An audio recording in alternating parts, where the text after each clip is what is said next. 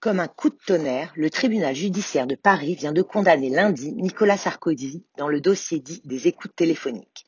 Et la peine est particulièrement sévère. Trois ans d'emprisonnement dont un ferme pour corruption et trafic d'influence. L'accusation s'est notamment appuyée sur des échanges téléphoniques entre l'ancien chef de l'État et son avocat Thierry Herzog par le biais d'une ligne téléphonique enregistrée au nom de Paul Bismuth. Thierry Herzog a également été condamné et a en outre reçu une interdiction d'exercer la profession d'avocat pour cinq ans. Cette affaire sur les écoutes téléphoniques entre l'ancien président et son avocat nous permet de nous interroger sur la portée du secret professionnel entre un avocat et son client. Alors, peut-on placer un avocat sur écoute pour tenter de capter ses conversations avec ses clients Et à quelles conditions? Le placement sur écoute d'un avocat obéit à une règle très stricte et la justice ne tolère en principe aucune entorse. Le secret professionnel entre un avocat et son client est général et absolu. C'est une condition de l'efficacité de la défense ainsi que du conseil.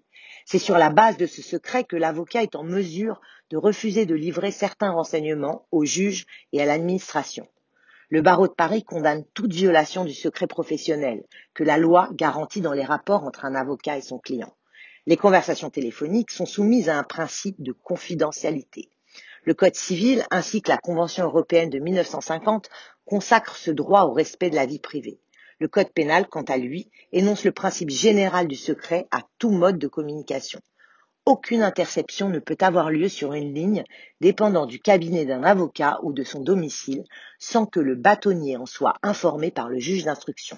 Et la révélation d'une information à caractère secret par une personne qui en est dépositaire est puni d'un an d'emprisonnement et de 15 000 euros d'amende.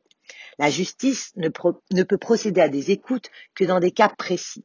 Il existe une exception consacrée par la jurisprudence lorsque l'avocat est soupçonné d'avoir commis une infraction.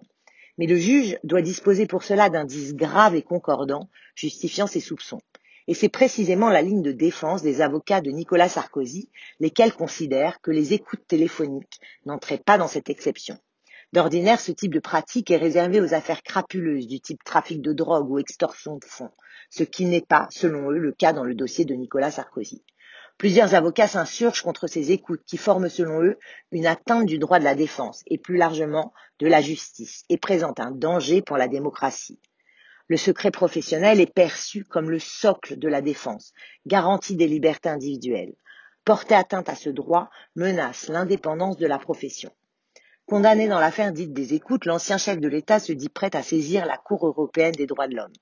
Nicolas Sarkozy et Thierry Herzog ont d'ores et déjà annoncé qu'ils comptaient chacun faire appel.